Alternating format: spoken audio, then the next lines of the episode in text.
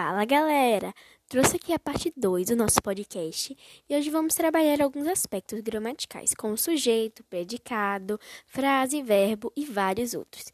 Fique aqui comigo e bora lá!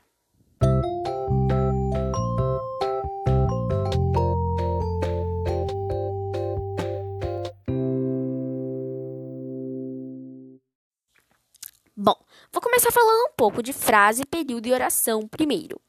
Reforçando que é frase, frase é um enunciado que transmite uma informação com sentido completo. Por exemplo, arrume esse quarto. E acho que você também devia fazer isso. Oração é um termo com a presença obrigatória de verbo. Sem verbo, não é oração. Mais um exemplo para esclarecer a mente de vocês.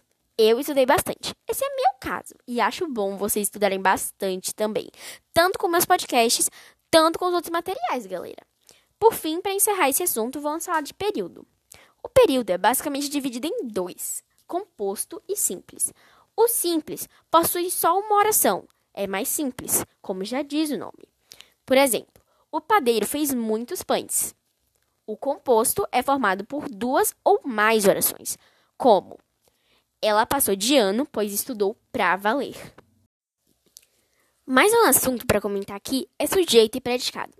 Vou explicar direitinho aqui para vocês, para vocês verem que esse assunto não é um monstro de sete cabeças. Para ficar mais fácil de entender, o sujeito tem vários tipos.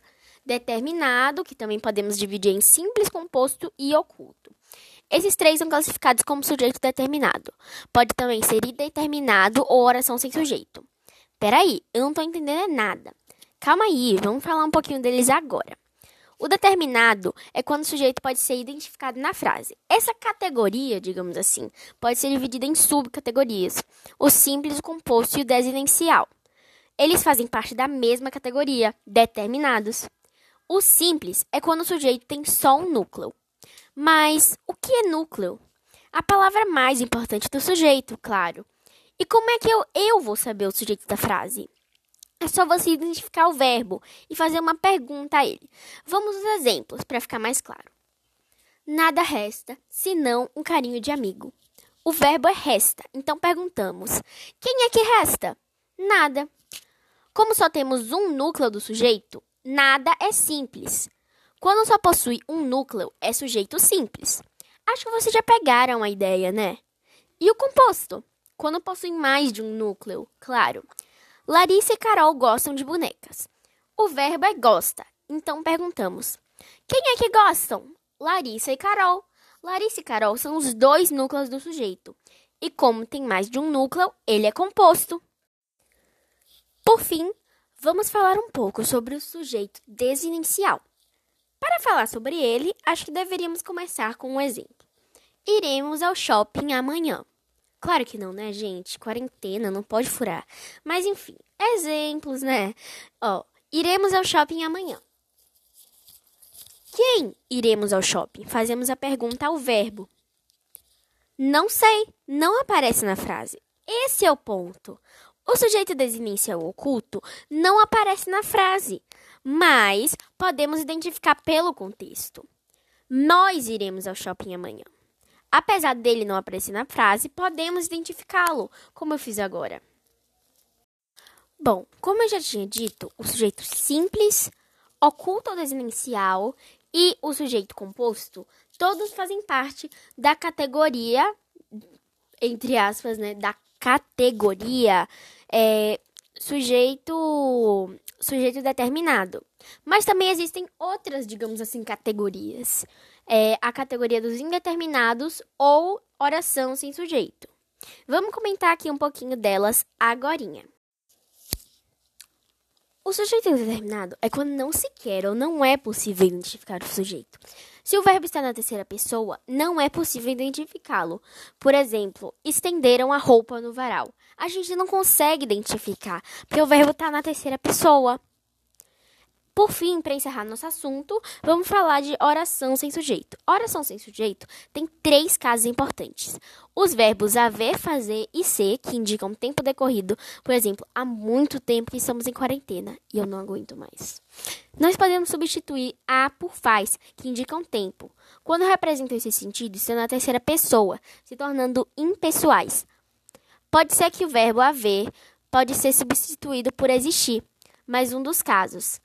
E por fim, outro caso são os fenômenos da natureza. Esses casos são, são classificados como os de oração sem sujeito. Todos esses. Por exemplo, oração da natureza. Você não consegue identificar o sujeito. Então, é, fenômenos da natureza. Os verbos a, faz e ser, que indicam tempo decorrido. E o outro caso, que é a substituição de haver por existir. Todos esses casos são os três casos mais importantes e fazem parte de oração sem sujeito. Esses casos são classificados como de oração sem sujeito. Nosso último assunto aqui a comentar é predicado, galera. Para vocês lembrarem e refrescarem a mente, predicado é tudo que vem depois do sujeito. Para identificar o predicado, identificamos o sujeito primeiro e o resto da frase é o predicado. Existem dois tipos de predicado, o verbal e nominal.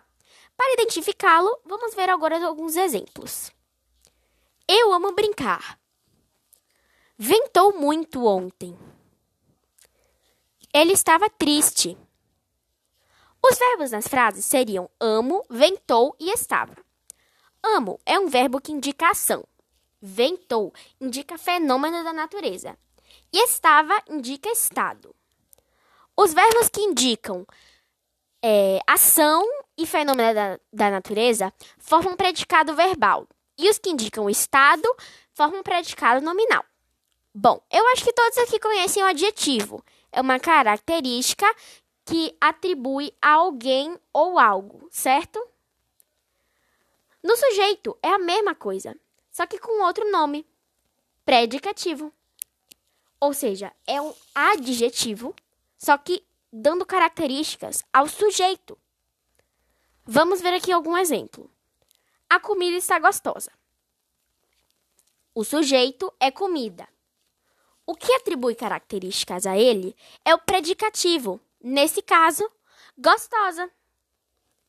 É isso por hoje, galera. Estudem bastante e revisem. Um beijão e até o próximo podcast.